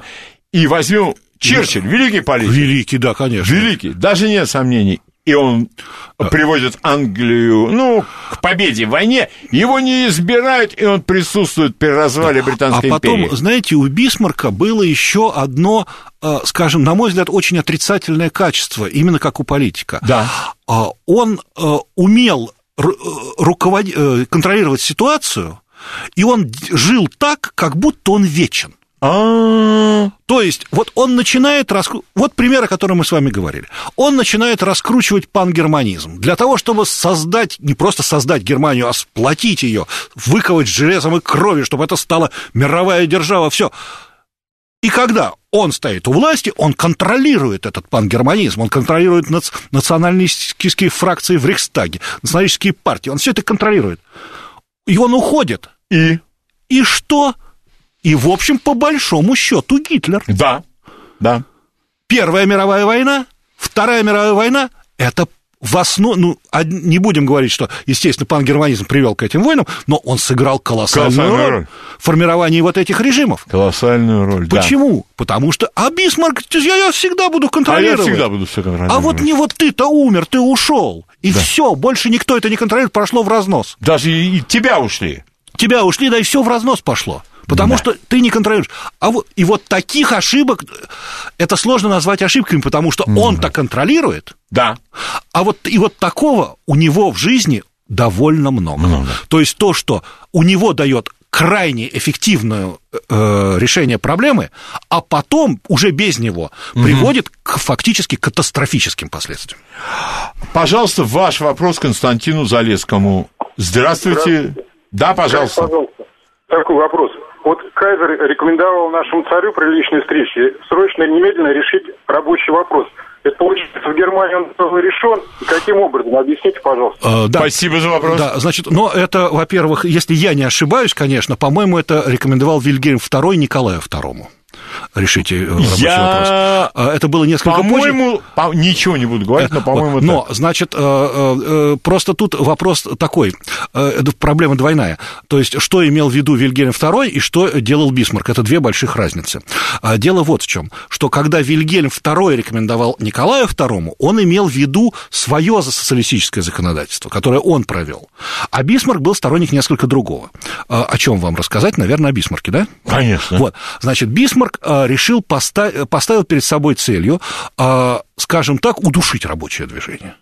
Вот, он его не любил. Чтобы оно было мирное. Да, чтобы оно было, во-первых, мирное, а во-вторых, контролируемое. Ну, естественно. И для, и для этого он выдвинул идею, кстати, самого фактически прогрессивного в Европе э, рабочего законодательства, прежде всего пенсионного.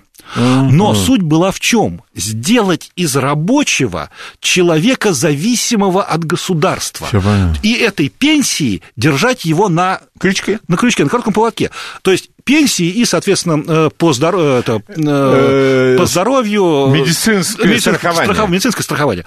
Вот. А другое дело, что у Германии в то время денег не хватило. Э, законодательство было хорошее, в смысле, то есть действительно прогрессивное. А, и Э, но э, денег не хватило, потом это развивалось.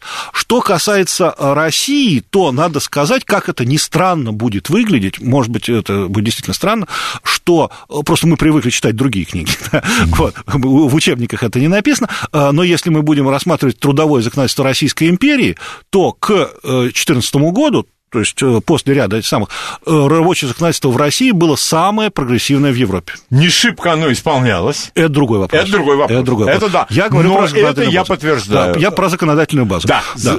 На бумаге, на бумаге да. все было да. Да, да, да, да. Ну, исполнение – это вопрос как бы другого порядка. То есть, как бы желание было. Да, я, кстати говоря, э, прошу наших слушателей не пользоваться разными бесовскими изобретениями, типа секретной телефонии, какая-то там еще, я знаю, придумали, там, свят, свят, свят. Мы за, про... за прозрачный интернет и за демократическую демократию. В свете этого связь осуществляется только путем телефонных звонков и ни в коем случае в письменном виде. Вот это вот нет, нет. Вот как будет прозрачный интернет, мы будем принимать это. Ваш вопрос Константину Залескому, пожалуйста, здрасте. Здравствуйте, Константин, спасибо за блестящую лекцию. У меня к вам три вопроса. Первый вопрос, вот э, что двигало Бисмарком э, главное в его политической деятельности? То есть была ли у него э, э, национальная идея? То есть так. не только экономическое э, вот, преимущество от объединения Германии, а вот то, что вот, в частности Ницше красочно описывал по поводу немецкого духа. Вот у Бисмарка это было дело. Второй вопрос такой. Вот вы сказали, там от должности императора все отказывались, а что же он сам-то тогда не предложил свои? И третий вопрос такой. Значит, вот с Людвигом некрасиво поступили, Бисмарк был в курсе всего этого, э, но почему же он не вступился? Почему он всего лишь посоветовал? Извините, э, из... да, да, да конечно, спасибо. Да, как конечно. вас зовут? Андрей. Андрей, большое Да, спасибо да. вам за три Да, очень да. квалифицированных А, да. Ну, вопроса. значит, э, сначала второй вопрос, потому что он самый короткий будет. Да. А, Значит, конечно, э, Бисмарк не мог претендовать на, э, на пост императора отнюдь не потому, что он был такого происхождения, а это было не его убеждение.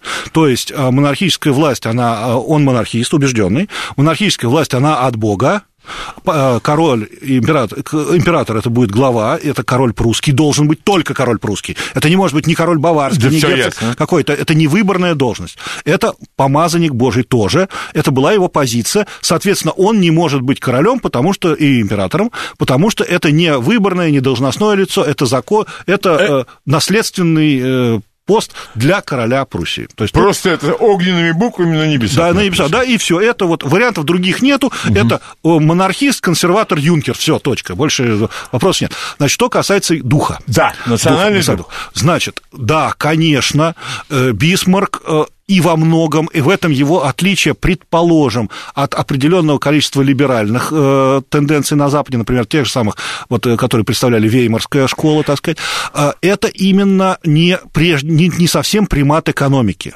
Это значит, что экономика должна развиваться поступательно и увеличивать жизненные силы немецкого народа, укреплять его, но именно для того, чтобы Германия была великой. То есть именно дух на первом месте идет. Германский дух, пангерманизм, э, консервативные ценности, э, Германия, э, которая... Германия должна... Почему нужен мир? Потому что вот с помощью мира Германия начнет э, опережать другие нации и станет не просто великой державой, а мировой державой. Всё, То есть, принципе, вот такие Но тенденции. это уже будущий наш разговор. Это уже будущее, Это да. надо- Ну, а у нас мостик туда идет. Да, туда. и последнее, А что значит Людвиг II. с, с Людвигом, да. Э, э, Да, Бисмарк это знал, и при том, что он уважал э, Людвига. Политика есть политика, политика- наверное. Во-первых, политика есть политика. Во-вторых, э, Бисмарк, э, не, э, Бисмарк не стал э, вмешиваться. Э, Есть версия, что он бы вмешался бы, Э, но э, Людвиг очень быстро погиб. Э, вот утонул в озере. Э, Есть разные версии, есть конспирологические. раз потом- утонул, значит, есть много Но версий. это произошло очень быстро. То есть, когда его отстранили от власти, э, его перевезли в замок, и буквально через день-два он Утонул. Он, он тонул. Бисмарк не успел. Бисмарк выразил свое э, недовольство. Ну, ну, вообще-то королей не, не- не то, чтобы так вот э, Не. изолировали, да, и чтобы он потом утонул, там, король, второй по величине страны. Нет. Вот. А, Но, в общем и целом, там еще сыграла такую роль, что а, стал, стал принц Регет Луитпольд, он был очень умный человек. Ага. Он был э, так вот на сковородке прям как уж лавировал, так сказать. То есть вот он... И не обжигался. Не обжигался совершенно. То есть, э, но э, были определенные сложности в начале, потому что Берлин высказал э, ре- резко негативное свое отношение к этому.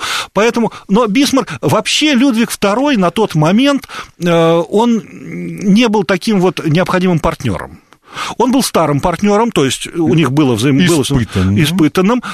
Значит, вот я даже не помню, по-моему, чуть ли не собака Бисмарка была из Баварии. Ну, в смысле, подарок.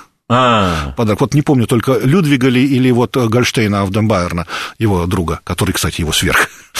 Ну, То есть, ну, то есть это, конечно, политика, Ну, Людвиг- да, но потом они не были личными друзьями. Как вот, кстати, и Людвиг, э, я считаю, в любом случае, насильственная смерть, ненасильственная смерть, он исчерпал, я думаю, свою полезность. Э, Ну, в общем и целом, э, для Бисмарка, конечно, нет, ему и нормально. Бисмарка бы любая ситуация устраивала, в общем Конечно. и целом. Но вмешиваться в политику Баварии, тем более, что э, ситуация была в том, что баварское общество, в общем, никак не отреагировало. Не отреагировал, да. Вот, и э, как бы подрывать власть нового принца-регента Луитпольда, э, в общем, смысла не было.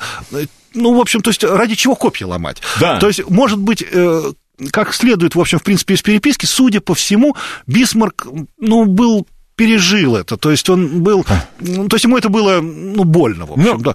То есть он знал этого человека, уважал, но ради этого реал-политик ломать зачем? Да. Зачем конфликт в Баварии? Бавария всегда сложный момент. Ведь э, Бисмарк, когда шло объединение Германии, э, Бисмарк пошел Баварии на колоссальные уступки, Людвигу II.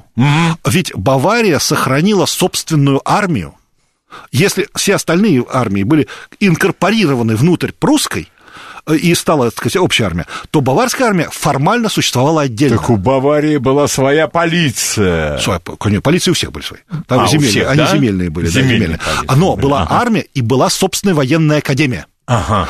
Это э, и был собственное военное... Не, собственное военное министерство оставили у королевств.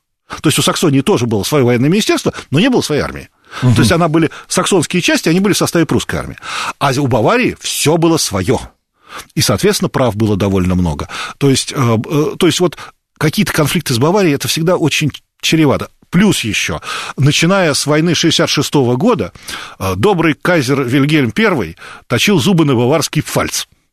Потому что говорил, ну мы же победили, давайте пфальц возьмем. У Баварии? У Баварии, в Пруссию, включив пфальц, ну наш пфальц. Бисмарк говорил, ну не надо. Ну, зачем? Ну зачем? Нам на- оставим. Вильгельм, нет, ну все-таки пфальц Да. надо, надо бы Ну, давайте поговорим об этом через неделю. И поэтому, ну вот, ну никакие конфликты в Баварии, вот если бы там были какие-то силы, которые бы выступили там в поддержку Людвига, и тогда бы э, нужно было выступать там третейским судьей, возможно, он показал бы как-то свое отношение. Но когда так все спокойно, ну, зачем обострять ситуацию? Из-за одного человека. Да, из-за одного человека, пусть даже если он его уважает или, может, там испытывает к нему симпатию. Ваш вопрос Константину Залескому. Здравствуйте. Здравствуйте. Скажите, пожалуйста, м, ваш гость э, специалист только по 19 веку в Германии или в другой раз э, или в один из следующих разов будет о гитлеровском периоде? Не-не-не, о Гитлере говорилось уже, вы знаете, колоссальное количество раз с самыми разными людьми. Да-да-да. Вы же... э, Нет, ну я до Гитлера, до Вы, Гитлера. да, именно до Гитлера. Потому что До я как- 45 года. Да, я как-то пытался э, предложить Константину разговор об Аденауэре. Не, нет, это я нет, совершенно Это нет. вот- вообще вот. нет, ни в коем Вот. случае. Обращаю ваше внимание, что есть теле- телеисторики. А, Вот, они знают все. ну это другое. А как до серьезного историка Да, с нет, нет, я, вопросом, а он э, говорит, а это нет, это не Нет, я моя. по, по 40... И, честно говоря, да и, и по Вильгельму, Ви- Фридриху Великому я тоже ничего не Вот, понимаете? А вот. А, по Гитлеру колоссальное количество Да, да, было много было уже передач, передач, и, да. в общем, да. Но, тем не менее, все равно спасибо за вопрос. Ваш вопрос, пожалуйста, здравствуйте. Добрый день. Добрый день. А, В этот период, начала 19 века, знаете, творил такой философ немецкий, как Гегель. И работал Карл Маркс. Вот как эти все идеи, философские идеи отразились в деятельности Бисмарка? Ага. О, а знаете, я, а я и даже и не знаю. Вот У правда. меня даже, а вот интересно, а он читал Мне- Карла Я, Маркса? я не Это знаю. любопытно. Ска- скорее всего, не, наверное, читал, но я сейчас вот только в область догадок просто. Ну да. А, Потому что, да, конечно, э, Карл Маркс э, сыграл очень значительное, э, оказал очень значительное влияние на развитие ситуации. Но надо сказать, что э, если мы говорим в отношении Карла... В отношении Гегеля просто не буду говорить, потому что я это- Что значит Я в отношении Карла Маркса? полный. В отношении Карла Маркса. Значит, вещь такая, что ведь в 1948 года э, резко начался рост, фактически, и, э, фактически родилось социалистическое движение, и оно начало расти. И на протяжении всей жизни Бисмарка социалисты были для него врагами. Причем врагами, с которыми И переговоров... договариваться не о чем. Да, переговоров не будет. Это был, кстати, его один конфликт с Вильгельмом II уже позже, когда мы будем говорить. То есть Вильгельм второй-то был более покладистый этом Значит- значительно более покладистый. А, И, э, то есть, закон о социалистах, проведенный, э, проведенный э, исключительно э, Бисмарком. Ага. Причем Это, по-моему, достаточно жесткий был очень закон. жесткий закон. Очень, Он да? во- фактически запрещал существование социалистической партии. Они могли... Это, но, Всего-то навсего. но это, но блестящий с точки зрения Бисмарка. А, то есть они он могли был избираться, выработан. Они могли избираться в Рейхстаг. Ну и хорошо. Но не было партийных организаций. Это хорошо. То есть говорите вот, говорите, но к рабочим не подходите ни на шаг. Это вот была позиция Бисмарка. Вот он, и он ее... Это был чрезвычайный закон, который всегда устанавливался на определенное время, и Бисмарк... Определенными людьми. определенными, и Бисмарк его всегда продлевал. Ага. То есть этот был самый временный из всех постоянных законов. Закон. Да. И, и он всегда последовательно боролся с социалистами. И э, поэтому, как бы, э, не знаю, знал ли он учение Карла Маркса, но э, действия Карла Маркса как э, политика он явно был в курсе, потому что э, для Я этого... думаю, а, определенные люди писали ему краткие рефераты. Скорее всего, скорее всего. Да. Бисмарк работал очень много, читал очень много бумаг, Штат, э, скажем, очень маленький. Информационно. Очень, очень маленький. Кто его обеспечил тогда Э, информацией? во- Вообще, значит, сначала сын занимался этим. Ну, Ага. э, с определенное количество, значит, не ко- костяк этот самый, так называемое э, ве- ведомство министра-президента, через Так. которое... Но оно было очень небольшое. Небольшое. небольшое. Он э, вел очень большую переписку личную. То есть э, многие называют людей, которые э, с его точки зрения, с с нашей точки зрения, были его, условно говоря, как это? Корреспондентами. Корреспондентами, да, которые ему давали э, э, информацию о жизни, предположим, определенного слоя общества. Вот он имел, он очень, он много работал, хотя есть определенные моменты, э, есть, правда, впечатление, что это, может быть, он, ну, скажем так, кривил душой. Он всегда говорил, что у него очень много работы, когда ему говорили, а почему вы не отвечаете вот на что-то, он говорит, а я еще не прочитал. А, понятно.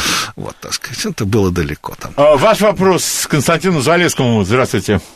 Алло, доброе утро. Добрый, добрый день, да. Будьте любезны, ответьте, пожалуйста, на вопрос. Э, Фразу, которую Бисмарк произнес, э, не идите против России никогда. Это, Это- он произнес или это миф? Нет, нет, это, Спасибо. это, И, э, Казанин, я просто добавлю к вопросу.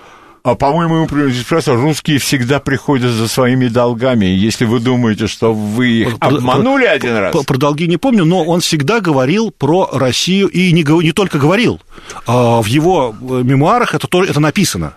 То есть, как бы тут вопрос уже, то есть, это ну, письменный текст. То есть, это, э, он всегда, э, его рациональ политик заключался в том, что с Россией воевать нельзя ни в коем случае.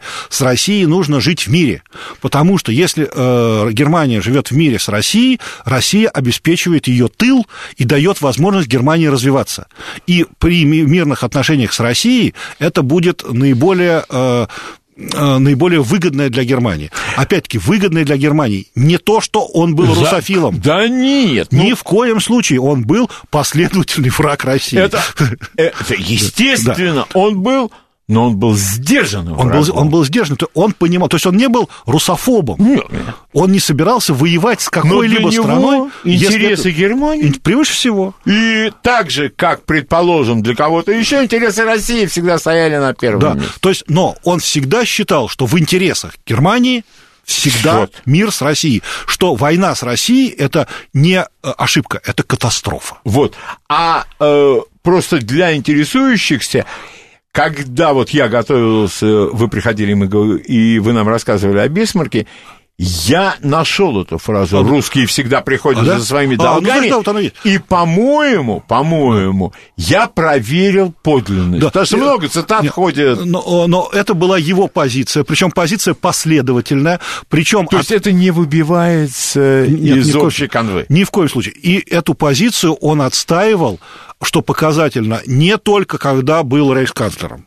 А, Когда его выперли в отставку, он вынужден был идти в отставку, он до конца жизни был на этой позиции и критиковал действия немецких властей, которые провалили договор перестраховки и так далее, и так далее. да, это же был э, перестраховочный Да, договор, по-моему. Да, Да, да, да. договор. То есть он все... Конечно, Бисмарк создавал систему союзов, которая связывала руки и России тоже.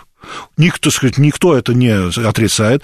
Он был Мы против... не в против, претензии. Да, он был против усиления России. Он был против усиления всех. У всех, да. И я уверен, что если бы возник вопрос, его попросили высказать мнение о Черноморских проливах, что в страшном сне, говорит, только там Черноморские проливы. Что Россия Россия, получит? да, Россия получит, да. Россия становится просто... Да, вот, поэтому, да, он был, э, он был, но он, у него реаль-политик заключался в том, что с Россией должен быть мир. Лучше союз, но если невозможен союз, то мир. И желательно, чтобы не было франко-русского союза. А, ну это понятно. Потому что с двух сторон союзники это, Это безобразие. это да. всё. Пожалуйста, последний вопрос, только очень коротко. Э, Здравствуйте еще Здравствуйте. раз. Скажите, пожалуйста, почему вы считаете Бисмарка врагом России, если только что сами сказали, что он хотел союза с Россией? А, Так, А вы знаете, была, чудес... Всё. была тут чудесная фраза, когда скажете, э, по-моему, чуть ли не в «Игре престолов», Да, где, сказано, где сказано, а мир мы заключаем с врагами, с друзьями мир заключать не надо. И вот здесь тоже, знаете, он был э, врагом России, потому что он был против, условно говоря, усиления России. Потому что он был самым сильным человеком в Германии. Да. И, и он был против усиления России. Да. Тот человек, который против усиления России, на мой взгляд, это ее противник. Конечно. Вот. Но, Конечно. Но он был реальным политиком. Поэтому как раз мы, когда говорим прямо про современную политику, да, мы говорим, мы всегда признаем, что у любой страны есть свои интересы. Так отстаивайте их. Конечно. А не пытайтесь нанести ущерб интересам других. Конечно. Ну, а Бисмарк это реальная политика. Зачем тратить время, э, пытаясь э, унизить других, когда можно усилиться самому? Да нет, всегда интересы твоей страны на первом на месте. Первом месте да. Но каждую секунду быть готовым а, куда-то идти, непонятно, не подумав. Да. Не под... Это, конечно... наверное, не самый лучший. Да. Не сам. Ну, опять-таки, а, опять-таки, книг, книг в Бисмарку очень осторожно относился и Александр II, Александр III. Ну, Александр III просто не любил Бисмарка. Константин, огромное спасибо за интереснейшую да, лекцию, рад, беседу. Рад. До следующего воскресенья, ага. когда мы будем говорить о Германии как о мировой сложившейся державе. Новости. До свидания.